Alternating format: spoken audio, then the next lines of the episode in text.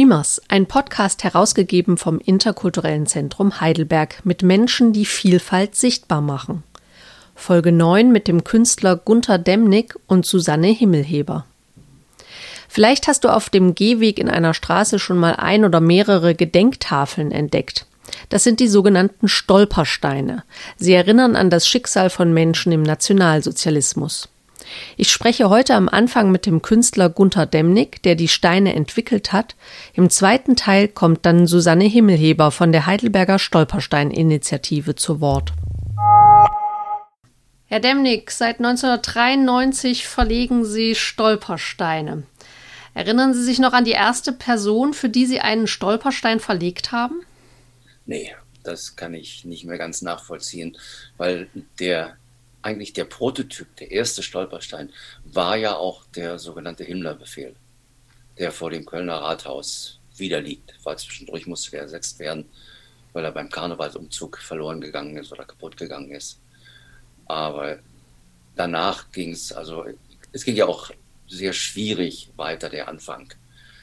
Es war ja nicht so, dass die Stadt Köln es unterstützt hat, wirklich. Sie haben zwar gesagt, ja, ja, ja, aber es waren dann so viele hm, Bedenken und Widerstände und es ging nicht weiter. Es war dann erstmal eingeschlafen. Mhm. Haben Sie denn in anderen ähm, Orten dann eher schon damit andocken können oder wie hat sich das mit Köln dann eingespielt? Köln war erstmal eingeschlafen, aber dann kam ja Berlin 96 hm. äh, in, der, in der neuen Gesellschaft für bildende Kunst die Ausstellung Künstler forschen nach Auschwitz ist ja für mich ein schräger Titel. Künstler forschen normalerweise nicht. Nach Auschwitz ist doppeldeutig. Mhm. Ich hatte eine Arbeit für innen, aber das Projekt Stolpersteine war natürlich in der Schublade und im Kopf vor allen Dingen. Es war ja da, es war präsent. Und es gab es ein kleines Büchlein, Juden in Kreuzberg. Mhm. Dann habe ich geguckt, Oranienstraße, wo die NGBK zu Hause ist auch, habe gesagt, okay, lasst mich die Steine machen. Und am Tag der Vernissage werden sie verlegt. Mhm. Da saßen wir zusammen und haben natürlich überlegt, tja, fragen wir jetzt um Genehmigung oder fragen wir lieber nicht um Genehmigung? Es war dann, fragen wir lieber nicht. Hinterher stellte sich raus, wir hätten die Genehmigung vom Tiefbau nicht bekommen. Es hätte, also, so hat es drei Monate gedauert, bis sie es überhaupt gemerkt haben. Die Steine wurden dann legalisiert, mhm. aber nur die. Dann ging es in Köln auch wieder weiter. Ich hatte eine Ausstellung im Stadtmuseum mit einer, einer Fotoarbeit, aber der Direktor des Stadtmuseums kannte das Projekt und sagte zu mir, Herr Demnig, Sie sind so weit, machen Sie nochmal einen Anlauf. Das hat aber bedeutet ein Vortrag im Kunstbeirat. Von dort ging es in den Kulturausschuss, von dort in alle zehn Stadtbezirke. Parallel dazu habe ich das Tiefbeamt und das Amt für Straßen- und Verkehrstechnik davon überzeugen müssen, dass man nicht stolpert, nicht rutscht, nicht fällt, weil die Dinger plano eingelassen sind. Als das alles zusammen war, ging es in den Rat der Stadt. Mit einer Gegenstimme ist es durchgegangen. Wir hatten damals noch einen. Aber den Antrag, den ich gestellt habe, mein Vortrag war, im Herbst 97. Und der Beschluss im Stadtrat war im April 2000. Also Mühlen mahlen langsam. Aber damit war es legalisiert. Berlin lief es ähnlich. Und dann war ein, ein ganz großer Hit, kann man sagen. Es war nach den ersten Verlegungen ein Artikel in der Bahnzeitung. Mhm. Und die hat ja eine riesige Auflage. Ich glaube, damals hatten die eine Auflage von 700, also 700.000. Das ist, ist riesig.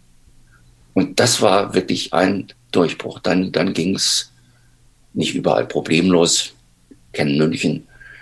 Aber äh, es ist immer wieder enorm. Also ich kann sagen, ich dachte ja, irgendwann muss es doch mal weniger werden, weil ja einige Orte wirklich abgeschlossen sind. Mhm. Aber es ist ja umgekehrt. Die Tendenz ist steigend. Und wie haben Sie es denn geschafft, dass aus, aus Ihrer Idee, Ihrem Projekt so eine ganze Bewegung entstanden ist, sodass sich jetzt äh, aus verschiedenen Orten ähm, Initiativen melden und quasi bei Ihnen den Stein bestellen und die Verlegungen dann äh, beantragen sozusagen? Also es, ich kann sagen, es war von vornherein so, es waren Geschichtsvereine, Heimatvereine, hauptsächlich, die sich darum gekümmert haben, aber eben auch Privatpersonen in Hamburg Peter Hess, ein Kunstmäzen, Kunstsammler, der leider Gottes, also für ihn leider, einen Nazi-Vater hatte und der aus diesem Grund mich anrief, geht das auch für Hamburg? Mhm. Ich sagte, ja, okay, klar, aber es muss jemand, es muss aus Hamburg kommen, auch die Initiative. Ich kann mhm. nicht von Köln aus kommen und sagen, ich bringe jetzt Steine nach Hamburg. Mhm. Es muss wirklich initiiert sein und eben auch finanziert sein. Sag mal, nicht die Kommune soll das bezahlen, sondern es sind Bürger, die das wollen. Ein kleiner Ort in Rheinland-Pfalz. Ich sitze, habe verlegt, mittags noch mit dem Bürgermeister was essen und frage ihn, wie ist hier gelaufen? Sagt er, ja, da kommen sechs Schülerinnen in meine Sprechstunde und haben ein fertiges Konzept für die Stolpersteine. Haben sogar schon überlegt, wie kann man Spenden akquirieren. Ja, sagt er, was soll ich machen gegen sechs junge Frauen? Damit war das Projekt durch. Also es ist überall anders und natürlich auch immer mehr Angehörige von Übersee, von aus Israel und so weiter, die eben sich melden. Und ich verweise dann aber immer an die Bürgermeister, weil ich sage immer, die Kommune soll zustimmen. Also illegale Verlegung wie in Berlin gibt es nicht mehr. Haben Sie denn vom ersten Stein an mit Messing gearbeitet oder wann haben Sie sich festgelegt auf das Material? Ne, das war eigentlich von Anfang an, weil ja für mich war dieser Gedanke, durchs drüberlaufen, wird das Material blank poliert. Das heißt, die Erinnerung wird blank poliert, durchs drüberlaufen. Die meisten tun mir leider nicht den Gefallen, weil sie einen Bogen drum machen oder einen Schritt drüber und nicht drauf treten. Dabei kann man wirklich, wenn es nass ist, einmal mit dem, der Schuhsohle drauf drehen und der Stein ist wieder blank. Aber dafür gibt es ja auch wunderbare Putzaktionen. Also, aber dieses Material Messing war für mich einfach wichtig, weil Sie kennen Türklinken aus Messing. Durch die Benutzung sind die blitzblank. Das finde ich interessant, dass Sie das sagen, dass äh, Sie es eigentlich vor allen Dingen auch so und mit dem Material so gedacht haben, dass man drauf tritt. Äh, ich glaube, es geht vielen so, mir auch persönlich, dass äh, wenn ich meine Strecken laufe und ich weiß dann natürlich auch schon, hier liegen die Steine, äh, dass ich da gerade nicht drauf trete, sondern vielleicht nochmal innehalte, ähm, aber auf keinen Fall drauf trete. Ja, ich selber trete auch nicht drauf. Höchstens zum Putzen. Ansonsten mache ich auch einen Schritt drüber. Ja. Wie lange brauchen Sie denn, um so einen Stolperstein fertigzustellen? Ja, das ist, ist schwer zu beantworten, weil natürlich ganzen Vorbereitungsarbeiten, also schon die Korrekturen mit den Organisatoren gehen manchmal dreimal hin und her, bis wirklich die Inschrift so fest ist, äh, dass, dass wir alle einverstanden sind. Die haben sich auch verändert. Mhm dann wird es ausgedruckt und dann kommt eben das Einschlagen ins, ins Blech, das Verarbeiten, Eingießen in Beton. Also sagen wir so, das Einschlagen der Schrift in Blech. Im Schnitt schafft man vier Bleche pro Stunde. Dann ist man gut. Dann müssen sie noch gebogen werden, in die Form gebracht werden, eingegossen in Beton und dann wieder geputzt werden. Also es ist schwer zu sagen, vor allen Dingen auch der Einschlagprozess Manchmal steht da nur deportiert, Rieger, ermordet. Ja, bei manchen sind es elf Zeilen, gerade bei politisch Verfolgten. Mhm. Oder auch die Euthanasieopfer, die ja mit die ersten vergast worden sind. Da sind oft die Texte sehr viel länger. Das heißt, es dauert auch länger. Wie schwer ist am Ende so ein Stein? Sie müssen die ja auch alle wahrscheinlich aus Köln transportieren, die Sie ja äh, zu dem Ort, wo es verlegt werden soll. Äh, wie viele Kilo stemmen Sie da jeweils? Also die meisten Steine werden ja in Berlin gefertigt. Michael Friedes Friedländer, Künstlerkollege, Bildhauer, Metallbildhauer, der jetzt seit, oh Gott, 18 Jahren oder so dabei ist. Und der schickt dann immer über UPS ein Paket mit 18 Steinen. Das sind ganz knapp 40 Kilogramm. Also da hat man schon zu tun. Also ein Stein sind zwei, zwei Kilo plus ein bisschen. 2,1 sowas. Mhm. Gibt es denn Lebensgeschichten zu einem Stein, die sich bei Ihnen besonders einprägen? Ja, vielleicht auch eine Geschichte im wo auch Überlebende dazugekommen sind. Mhm. Und zwar, ich meine, es ist, ist ja ein Phänomen in Deutschland. Die Juden haben ja früh gemerkt, es wird gefährlich. Und sie haben versucht, ihre Kinder zu retten. Aber wer schickt seine Kinder freiwillig in die Wüste nach Palästina? Oder dann die Kindertransporte. Die Kinder nach England schicken mit der Ahnung oder vielleicht sogar dem Wissen, die werden wir nie wiedersehen. Es war die erste Verlegung, es war 2004, eine Verlegung in Rothenburg an der Würmel, die erste, sechs Steine. Die Eltern, Auschwitz, die beiden Töchter waren über einen Kindertransport gerettet worden. Im Geschäft, über dem Geschäft, die hatten ja das Geschäft unten, Wohnung oben, haben zwei Angestellte gewohnt. Die waren in Minsk, der andere in Mali Trostin jetzt ermordet worden. Und ich habe alle sechs Steine gemacht. Zur Verlegung kommen die beiden Töchter quietschlebendig angereist. Eine aus Kolumbien, die andere aus Schottland. Okay. Die hatten sich seitdem, seit der Trennung, seit 60 Jahren nicht mehr gesehen. Also ich glaube, jeder kann sich vorstellen, was da abgelaufen ist. Und mhm. sie haben sich so gefreut. Sie haben dann gesagt, schön, jetzt sind wir mit unseren Eltern wieder zusammen. Mhm. Aber ich habe es auch mal erlebt in Stuttgart, eine ähnliche Situation. Da hat die im Tochter überlebt noch, lebt, noch lebendig gesagt, naja, aber es ist ja doch sowas wie ein Grabstein. Mhm. Behaltet den Stein und wenn ich tot bin, dann dürft ihr verlegen. Mhm. Nehmen wir natürlich Rücksicht, ist völlig klar. Ja. Wie erging oder ergeht es Ihnen jetzt gerade in der durch die Corona-Krise erzwungene Verlegepause? Naja, ich habe genug zu tun, weil die Anfragen werden nicht weniger, sondern mehr. Wir haben sogar zwei neue Mitarbeiter zum Einschlagen der Schrift. Einer arbeitet bei mir im Atelier. Und in Amsterdam ist eine Werkstatt jetzt so gut wie fertig, weil Amsterdam hat eine Wartezeit von vier Jahren mhm. auf die Stolpersteine. Ja, die haben ja auch eine riesige Zahl Opfer. Und die Holländer sind eben sehr, sehr aktiv und die Nachfrage nach Steinen ist sehr, sehr groß und das soll der Alexander eben dann auch mitmachen. Also von daher äh, ist für mich eigentlich keine Pause. Und es geht weiter, weil ich sage Kinder, ich muss ja nicht jeden Stein selber verlegen. Mhm. Vor allem, wenn kein Publikum da ist, die aus Amerika, die aus Israel können nicht kommen, ja, dann bin ich da alleine. Dann kann auch das Tiefbauamt die Steine verlegen mhm. und ein Foto machen und dann zu den Angehörigen schicken. Und wenn wieder Reisemöglichkeiten sind, dann kommen die und kann man eine Einweihung machen wie ein Denkmal. Mhm. Und es sind ja kleine Denkmale. Also. Sie haben es gerade schon angesprochen. Es gibt um Sie herum ein Team Dolpersteine. Wie viele sind das denn inzwischen und welche Aufgaben nehmen Sie als Team wahr? Naja, ich kann es ja mal so anfangen. Als ich angefangen habe, habe ich die Planung der Inschriften gemacht. Ich habe die Planung der Verlegerouten gemacht. Ich habe die Schrift eingeschlagen, die Steine betoniert und bin dann losgefahren und habe verlegt. Kann sagen, es ist irgendwann implodiert.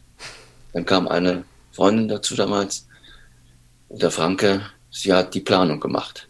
Aber sie hatte Zeit, sieben Tage die Woche. Das heißt, sie hat so viel Planung gemacht, dass ich nicht mehr hinterherkam mit dem Einschlagen und Verlegen.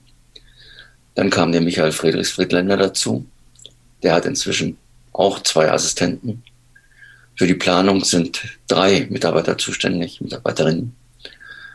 Äh, meine Frau Katja äh, macht pädagogische Projekte und ist bemüht, äh, eine zentrale Datenbank einzurichten, wo wir jetzt gerade mit dem Datenschutz sehr große Probleme haben. Also Persönlichkeitsrechte und so weiter. Und eben noch die zwei Mitarbeiter zum Steine einschlagen und noch eine Mitarbeiterin, die sich um die Finanzen kümmert, weil das auch ausgeufert ist natürlich. Und wir leider Gottes auch gerade im europäischen Ausland sehr viele Steine anmahnen müssen. Mhm. Ähm, haben Sie denn äh, neben den Stolpersteinen äh, noch äh, andere künstlerische Projekte? Und haben Sie dafür noch Zeit? Also keine direkten, aber ich habe ja hier in, bin ja nicht mehr in, in Köln, ich bin ja in Elbenroth, muss man kennen. 100 Einwohner. Also zu Alsfeld, in der Mitte zwischen Kassel und Frankfurt etwa. Sechs Kilometer von der Autobahn. Und ich habe hier in der ehemaligen Schreinerei und Scheune eine Ausstellung aufgebaut mit 350 Quadratmetern. Es soll sowas wie ein Museum äh, Spuren werden zur Erinnerung an all die Arbeiten, die ich gemacht habe vorher, ohne die es wahrscheinlich die Stolpersteine nicht geben würde. Also Arbeiten mhm. mit Blei äh, und so weiter und so weiter. Und wir hatten eigentlich, gestern sollte am 2. Mai der zweite Termin für die Vernissage sein, aber ist natürlich klar, war nicht möglich. Mal sehen, ob wir es um Jahr verschieben oder auf den Herbst. Aber ich will sehen, dass es eben für Privatpersonen mit dem nötigen Abstand natürlich schon geöffnet wird. Mhm. Also von daher ist wirklich genug zu tun. Gut. Inzwischen gibt es ja auch Stolperschwellen. Wie unterscheiden die sich von den Stolpersteinen? Ja, die erste, die ich gemacht habe, war in Hamburg, in den Alsterdorfer Anstalten. Und zwar dort, wo die grauen Busse mit den Patienten abgefahren sind, um sie dann in den Vernichtungsanstalten, in den Tötungsanstalten, Hadamar und so weiter äh, zu ermorden. Das heißt, diese Patienten, da steht nur drauf, wie viele Patienten an einem Tag mit den grauen Bussen weggebracht worden sind, ohne Namennennung. Die haben zum Teil natürlich ihre namentlichen Steine vor ihren Wohnhäusern. Hier wohnt er, also klassisch eben Stolperstein. Dann gibt es für Zwangsarbeiter. Da gehören ja die Steine eigentlich dann in die Ukraine, nach Weißrussland, wo auch immer hin. Äh, gibt es auch, gerade nach Italien, da gibt es sehr viele. Frankreich holt auf. Frankreich war immer ein bisschen sehr skeptisch. Äh, aber das wächst dadurch eben auch weiter. Nicht? Und mhm. die Schwellen äh, sind eben für allgemeine äh, Beschreibungen, was an Opfern war. Mhm. Also an, an der Gedenkstätte dann, dann auch. Nicht, also BASF hat zum Beispiel mhm. für die Zwangsarbeiter, die dort tätig waren, eine Schwelle gelegt im Saarland. Da steht dann drauf Zwangsarbeit für den Endsieg, in den Stahlwerken, wo ja dann eben auch äh, Soldaten, also Kriegsgefangene arbeiten mussten gegen die Genfer Konvention. Naja, und wie die Zwangsarbeiter behandelt worden sind, ist bekannt. Gerade die aus Osteuropa sind ja so behandelt worden, dass sie eigentlich äh, dem Tode geweiht waren. Haben Sie schon einen Plan, ab wann es auf der Straße auch wirklich wieder losgehen kann? Na, wie gesagt, am 28. Mai ist meine zweite Impfung und am 6. Juni will ich unterwegs sein. Da drücke ich auf jeden Fall die Daumen, dass das so klappt ähm, und dass äh, noch mehr Stolpersteine wieder dazukommen, um ähm, das Erinnern einfach auch wach zu halten und äh, ja, einfach auch ganz individuelle Personen nochmal zu zeigen, weil ich glaube, das ist auch wirklich das, was, was die Menschen dann jeweils so anrührt, auch äh, die, die Schicksale. Also ich sehe gerade bei, bei Schülern, ich war ja erst von Lehrern gewarnt worden, die mir gesagt haben, dieses Thema bloß nicht. Das steht denen bis zum Hals, das kommt ihnen zu den Ohren raus. Und da kann ich sagen, ich meine nicht überall, aber ich habe letztendlich doch das Gegenteil erfahren. Das ist ein Unterschied, wenn die ein Buch aufschlagen und lesen, sechs Millionen ermordete Juden in Europa. Wenn sie dann nachhaken, kommen sie dahinter, es waren ja nochmal sechs, sehr wahrscheinlich waren es acht Millionen Menschen, die aus anderen Gründen ermordet worden sind von den Nazis das bleibt auch für mich eine völlig abstrakte Größe. Obwohl ich nun wirklich täglich damit befasst bin. Aber wenn die dann plötzlich so ein Familienschicksal haben, um die Ecke, in der eigenen Straße, dann fangen sie an zu rechnen. Moment, die waren ja so alt, wie ich jetzt bin. Dann kommt manchmal raus, die sind ja in unsere Schule gegangen.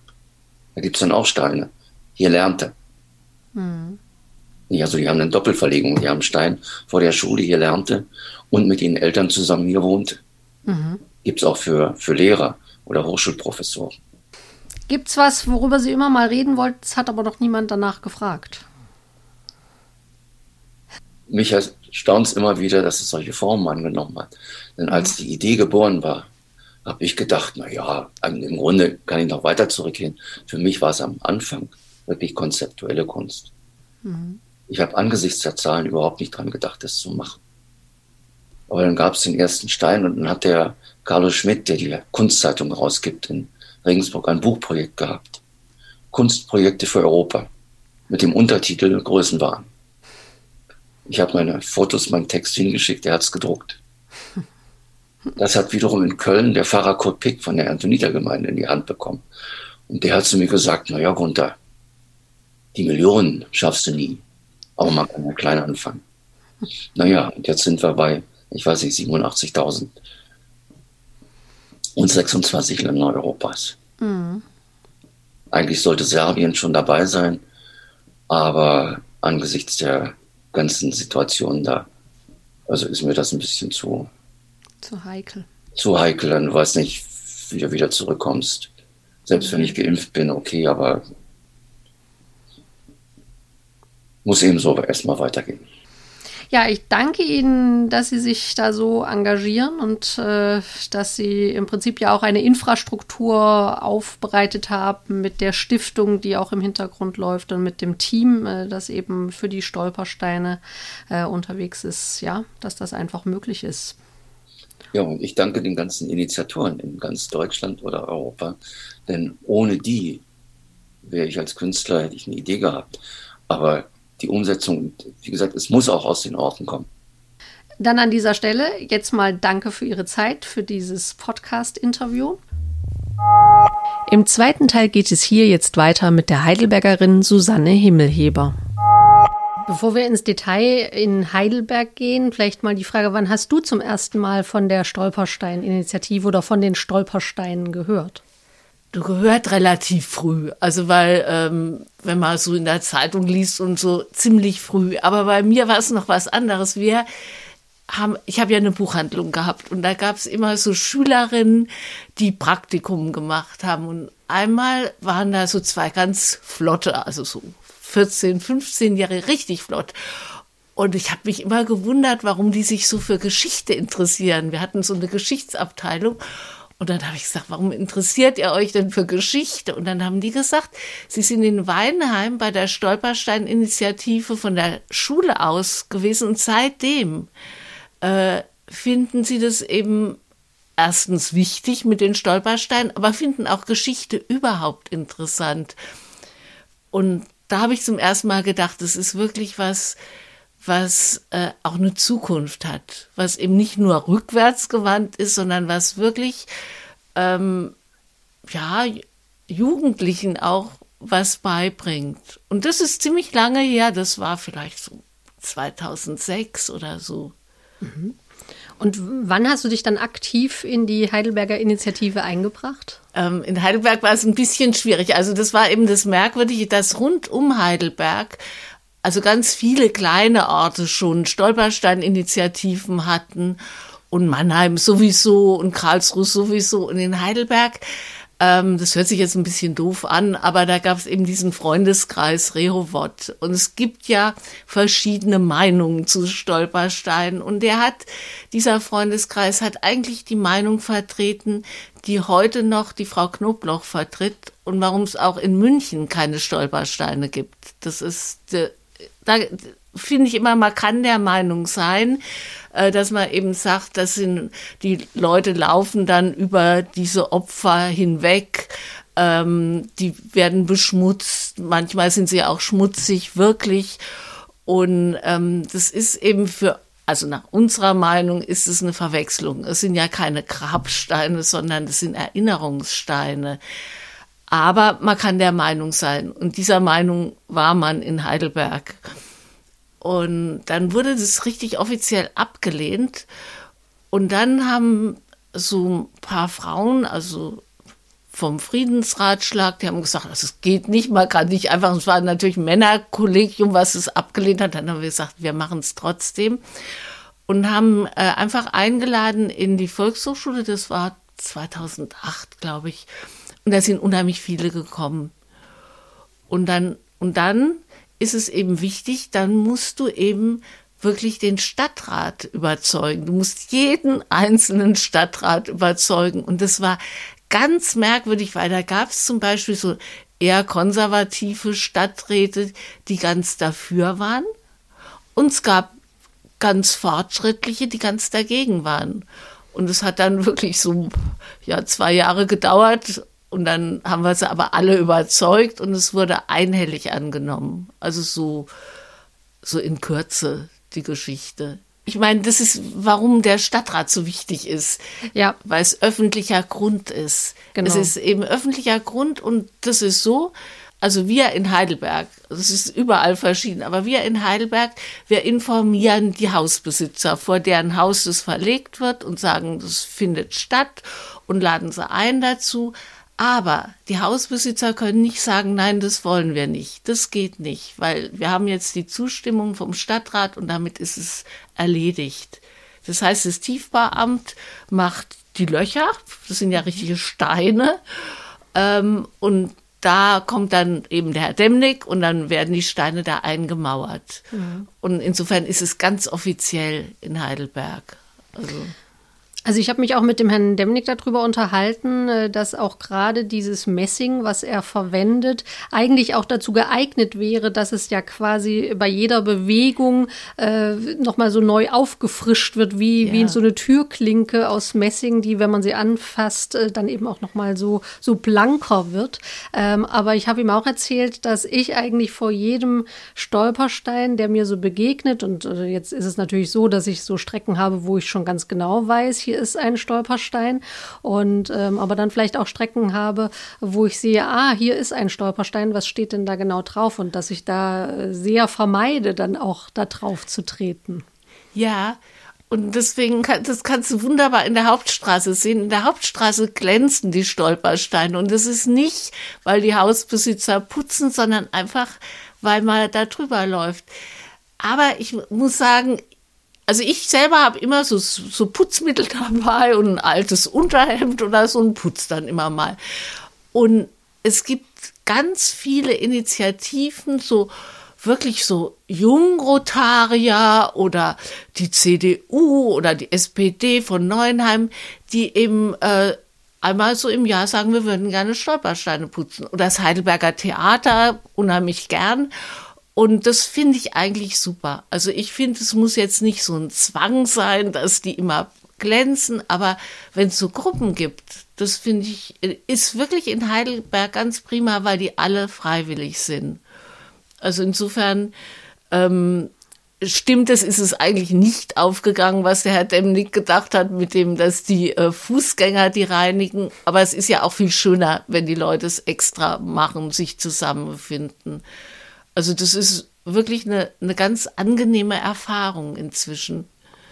Wie groß ist denn eure Stolperstein-Initiative hier in Heidelberg? Also diese die, was wir da zu Anfang gemacht haben, da haben sich dann damals so vielleicht so 20, 30 Leute eingeschrieben. Und wir haben jetzt, also es gibt ganz verschiedene Möglichkeiten, hat der Herr Demnig sicher auch erzählt. Also zum Beispiel ganz wunderbar ist in Hamburg, da macht es die Stadt Hamburg. Da ist, hat jeder Stadtteil so seinen Stolpersteinbeauftragten, die geben wunderbare Bücher raus. Äh, ich glaube, in Mannheim sind es die Naturfreunde. Ähm, und in Heidelberg, wir haben beschlossen, wir machen keinen Verein. Wir schließen uns auch keinem Verein an. Das hat einen Nachteil, einen großen Nachteil, dass wir keine Spendenbescheinigung ausschreiben.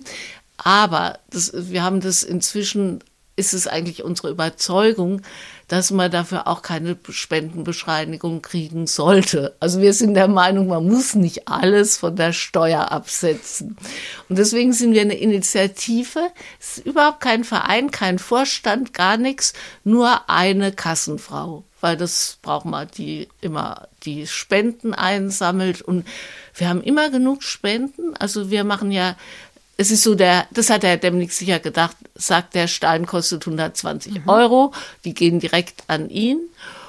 Und alles andere machen wir. Also wir machen diese Broschüren und die kosten auch nichts, die sind auch umsonst. Und ja, wir machen, wir bezahlen auch, wenn der Demnig kommt oder wenn uns andere helfen und so. Und das geht alles über Spenden. Mhm. Und wir versuchen eben die, die, also wir treffen uns alle zwei immer den zweiten Dienstag im Monat in der Volkshochschule.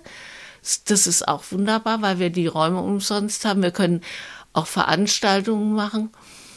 Und ähm, das ist einfach offen. Da kann wirklich jeder kommen. Und da kommen ganz verschiedene Leute. Und es kommen auch, ähm, wir machen es eigentlich immer mit einer Schulklasse oder letztes Jahr, da haben wir vor allem äh, eben Krankentötungen gemacht. Und da haben wir zusammengearbeitet mit der PH.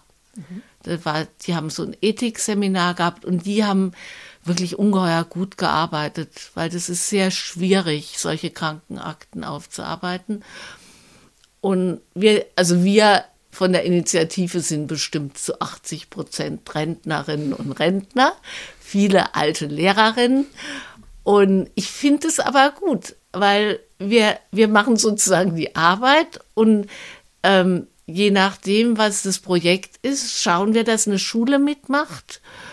Und das läuft ungeheuer gut. Also wir haben jetzt fast schon ganz viele Heidelberger Schulen, die IGH und das KfG und die Ebert-Schule und die Theodor-Heuss-Schule und Hölderlin. Und die machen dann immer bei einer Verlegung mit. Und ich finde, ähm, das ist okay. Also man muss da nicht so einen riesigen Stamm haben. Und jetzt habe ich schon mal mitbekommen, wenn ihr Stolpersteine verlegt, dann sind das ja immer gleich mehrere an einem ja. Tag. Was müsst ihr da alles vorbereiten? Also man muss sich erstmal einen Weg überlegen, weil die Stolpersteine ist ja so, äh, Stolpersteine kommen auf verschiedene Arten zustande. Also entweder ähm, jemand sagt, also habe ich jetzt gerade erlebt, dass jemand gesagt hat, ach, er hat jetzt entdeckt, dass ein Onkel von ihm hier in Heidelberg gelebt hat mit seiner Familie und jetzt äh, möchte er eben Stolperstein für die verlegen. Das gibt's relativ oft. Oder zum Beispiel ähm, die Prinzhorn-Sammlung macht eine Ausstellung und hat, möchte jetzt einfach mehr schauen, welche Künstler hier aus der Gegend waren. Und da wird eben das nächste Mal für einen äh, Karl Moser heißt der, aus der Prinzhorn-Sammlung verlegt. Oder eben dieses Ethikseminar, äh, die eben Akten gesammelt haben über Krankentötungen. Das heißt, ähm, das geht von Rohrbach bis Handschussheim, äh, werden die verlegt und dann ist eben wichtig, dass man, wenn man so ungefähr so ähm, 10, 15 Plätze hat, dass man dann einfach so eine Route sich überlegt. Und die muss man dann eben vorher so mit, mit der Straßenbahn, da darf man nicht mit dem Auto abfahren, sondern so, dass man wirklich weiß, geht es. Also das ist das Erste. Und dann muss man eben, wie gesagt, die Hausbesitzer informieren. Man muss die Biografie schreiben von demjenigen. Das machen manchmal die Angehörigen oder die, die einen Stolperstein stiften. Was es auch ganz oft gibt in Heidelberg, ist, dass es Hausbesitzer sind, dass jemand ein Haus gekauft hat oder eine Wohnung und feststellt, da haben früher Juden drin gewohnt und daran möchte er erinnern. Oder was es auch gibt in Heidelberg ist, dass zum Beispiel eine alte Dame sich erinnert, dass er als kleines Mädchen die Reichspogromnacht mitbekommen hat und an ihre Nachbarn erinnern will. Und in dem Fall würden wir jetzt die Biografie erarbeiten. Und diese alte Dame würde sagen, ich stifte den Stolperstein, das heißt, sie übernimmt die Patenschaft.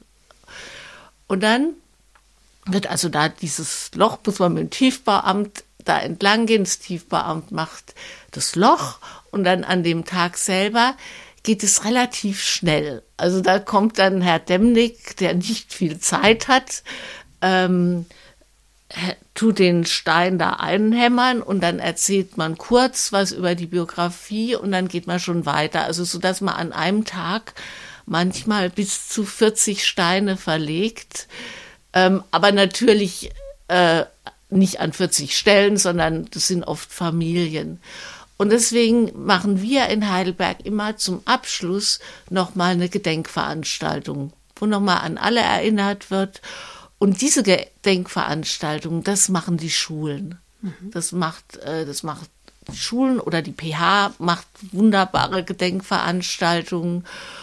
Und das finde ich eigentlich sehr wichtig, dass man das dann einfach nochmal so zusammenfasst ähm, und, und an alle erinnert. Und wie gesagt, dann gibt es eben diese Broschüren, die wir rausgeben und das ist so ungefähr, läuft es ab. Mhm. Also, ähm, hast du einen Überblick, wie viele Steine hier schon liegen in Heidelberg? Ja, so ungefähr 200. Oh, das ist ja schon eine ganze Menge. Ja, aber ich habe neulich hat mir ein alter Herr geschrieben und hat geschrieben, ähm, also er glaubt auch nicht, dass wir da je an ein Ende kommen. Und das denkt ja der Herr Demnig auch nicht. Das ist, das ist eben, wirklich, äh, also dieser alte Herr hat geschrieben, dass, dass das eben auch wieder etwas, also die Vernichtung, auch sowas mit deutscher Gründlichkeit gemacht worden ist und dass man da eigentlich gar nicht nachkommt. Und das hm. ist auch nicht, das kann auch nicht das Ziel sein, sondern das Ziel ist, glaube ich, also für mich jetzt wirklich, dass, dass möglichst viel Jugendliche das einfach da mitarbeiten. Hm. Einmal in ihrem Leben, das reicht. Aber einfach möglichst viele sollen das wissen. Hm. Da habe ich mich auch mit ihm drüber unterhalten und äh, wir sind äh, so drauf gekommen, dass äh, für die im Geschichtsunterricht so eine Zahl, äh, so eine große Vernichtungszahl total abstrakt ja. ist und äh, dass wenn man sich aber mit der Geschichte seiner Straße oder seines Hauses vielleicht sogar oder über die Schule äh, darüber unterhält und jemand ganz, also die, die Geschichte von jemand ganz Persönlichem ja. dann nachvollziehen kann, dass sich da Geschichte eben äh, irgendwie abbildet und für einen auch verständlich macht. Ja, und ich meine, ähm, die lernen ja auch wirklich was. Sie gehen ja in die Archive, die schreiben einen Text, das müssen sie nicht, aber die meisten machen das gerne. Und sie überlegen sich, wie kann man die ehren und so. Also das ist schon, ähm, ich kenne sonst kein, keine andere Möglichkeit. Ich meine, es ist halt traurig, aber irgendwie, und das ist das, was du vorhin gesagt hast, Sven, oder was der Demnig gesagt hat, es gibt eben noch sehr viele Angehörige. Und wenn die dazukommen, dann ist es natürlich für die Jugendlichen ganz besonders interessant und schön einfach auch. Also das, ich denke, das ist, ist so der, also für mich ist es der Hauptgrund, weil du kannst es ja nicht ändern. Also mhm. Ihr habt jetzt in Heidelberg äh, diese tolle Arbeit mit den Broschüren äh, macht ihr und äh, darüber hinaus ist eben schon ein Buch mhm. entstanden mhm. und du hast eben erzählt, es ist schon die Arbeit am nächsten Buch äh, geht schon voran, sodass da auch bald was äh, vorliegt und man dann eben diese Geschichte auch nachlesen kann. Wo kriegt man denn dieses Buch? Ja, das ist genau der Grund. Wir haben also diese Broschüren immer gemacht und haben die brav an alle verschickt, kostenlos, also alle Bibliotheken und so. Und ich meine, du hast ja auch mal im Buchhandel gearbeitet. Eine Broschüre verschwindet. Also wenn du eine Broschüre an eine Bibliothek schickst, dann wissen die auch nicht, wie die die einordnen sollen. Und deswegen haben wir gesagt, wir müssen einfach aus diesen Broschüren ein Buch machen, äh, was dann eine ISBN-Nummer hat und das kannst du ganz normal in jeder Buchhandlung bestellen. das kostet dann auch was, das kostet 15 Euro. Aber ich finde es ist richtig gut gemacht. Also ich habe da nicht mitgemacht, deswegen kann ich das sagen. Ähm, die haben da ein wunderbares Register auch drin, haben so einen Zeitplan über äh, Heidelberg im Nationalsozialismus. Also ein richtig gutes Geschichtsbuch. Und ähm, eben auch hinten, äh, wer alles also ein richtig gutes Register und eine gute Literaturabteilung auch. Also das ist dieses erste Buch, das sind die ersten ähm, Verlegungen von eins bis sechs. Die Broschüren sind es. Und wir haben es da auch so gelassen, wie die Broschüren sind, nur mit so Zwischentexten. Und das nächste wird dann eben sein von sieben bis zehn, ähm, weil das merkt man natürlich, je, je mehr wir auch wir machen, desto dicker wird's. Das ist einfach, du merkst einfach, die, die ersten Biografien sind noch ein bisschen nicht kümmerlich, aber kurz, sagen wir mal so. Während jetzt ist es schon sehr viel besser. Und bei der Broschüre, äh, bei dem nächsten Buch werden wir dann auch einen Stadtplan einarbeiten, weil das haben wir bei der ersten nicht.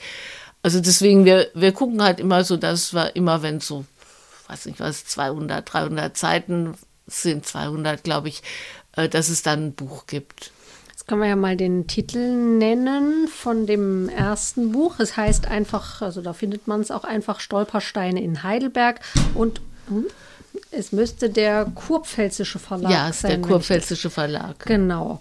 Also ein richtig schönes Heidelberger Produkt und äh, für alle, die ein bisschen Angst vor langen Texten haben, sind wirklich auch total viele Abbildungen, Fotos darin, äh, sodass man mhm. sich die, die Menschen und deren Geschichten auch wirklich sehr gut vorstellen kann. Ähm, vielleicht jetzt mal so ganz spontan, ähm, welche, welche Lebensgeschichten bleiben bei dir so hängen? Ähm, also ehrlich gesagt muss ich sagen, letztes Jahr, wo diese ähm, Biografien von den Krankentötungen kamen, die, von denen ich keine, also ich hatte schon eine Ahnung, klar, Euthanasie hat ja jeder mal gehört, aber wie viele das waren und wie viele kleine Kinder das waren und, ähm, und wie, wie grauenvoll die auch so äh, für Versuche missbraucht worden sind. Das, das sind wirklich ganz, ganz erschütternde äh, Biografien. Und dann gibt es natürlich in Heidelberg genauso erschütternde von, von Professoren und ähm, von, von Studentinnen und also jetzt dieses Mal habe ich eben die Biografie geschrieben über äh, eine Frauenrechtlerin, die Camilla Jelinek und die also unendlich viel für Heidelberg getan hat und dann eben 1933 von einem Tag auf den anderen alles verloren hat und, und auch vollkommen vergessen worden ist. Da denke ich, das sind so, so Biografien, die einen halt selber so berühren, weil man denkt, das kann doch gar nicht sein, dass jemand, der so viel gemacht hat und die äh, auch einen Ehrendoktor von der Uni bekommen hat, dass die einfach dadurch verschwunden ist. Das ist bei, bei dieser nächsten Stolpersteinverlegung, die ist am 1. Juli, wenn alles gut geht. Okay. Da sind äh, ganz viele so selbstständige Frauen dabei. Also so eine, die hat ein Korsettengeschäft gehabt und eine, die war Direktrice im Modehaus und eben die Camilla Jelinek und, und so ganz viele Frauen, wo ich schon finde, das ist immerhin eine Möglichkeit, deren Namen in Erinnerung zu rufen, weil es immer so heißt, äh, Mädchen haben keine Vorbilder und so. Ja, die sind halt wirklich zum großen Teil vernichtet worden. Mhm. Und ich finde gerade, also gerade, die, also die in der Frauenbewegung, ähm, da hat da hat der Nationalsozialismus wirklich Tabula rasa gemacht. Also in Heidelberg, muss man einfach sagen. Hm. Um ein bisschen positiv zu enden, vielleicht äh, aus deiner Sicht. Äh, was, was oder welche Unterstützung und von wem könntet ihr noch gebrauchen bei den Stolpersteinen? Also wir sind eigentlich ziemlich froh mit all unseren Unterstützerinnen und Unterstützern, weil das ist wirklich ganz erstaunlich. Also wir machen immer so ein Protokoll, wenn wir uns getroffen haben und es geht an ziemlich viele Leute. Und das weiß ich jetzt schon, dass ich jetzt wieder sage, also wir wollen ein neues Buch machen und äh, wir freuen uns über jedes, jeden Beitrag. Und da staunst du manchmal, wie viel die, die Leute einfach überweisen, weißt du, einfach mal so 500 Euro oder so. Und ich glaube, mehr Unterstützung braucht man da gar nicht. Also ich finde, das ist äh, ist einfach gut. Und inzwischen ist es auch so, also bei der letzten Stolpersteinverlegung war auch zum ersten Mal ein Bürgermeister dabei und hat geredet, der Herr Erichson. Das fand ich nach zehn Mal schon ganz gut. Ja, und, und wie gesagt, wir, wir informieren ja immer alle Stadträte und die kriegen auch die Broschüre. Und also was wir da an Unterstützung, was uns gut täte, wäre eben, wenn die Stolpersteine verlegt wär, wür, werden, wenn dann ähm, mehr offizielle Leute dazu kommen, weil da eben oft aus, aus diesmal auch aus England und USA immer eigentlich Angehörige anreisen. Und das fand ich wirklich so in immer ein bisschen enttäuschend, dass da nicht jemand von der Stadt kommt und sagt, wir begrüßen Sie in Ihrer alten Heimat oder in der Heimat Ihrer Voreltern oder so.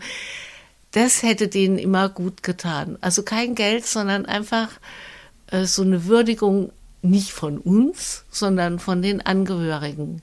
Also das, das finde ich, das fände ich jetzt richtig gut. Wobei man jetzt doch noch zum Schluss was ganz Positives sagen muss.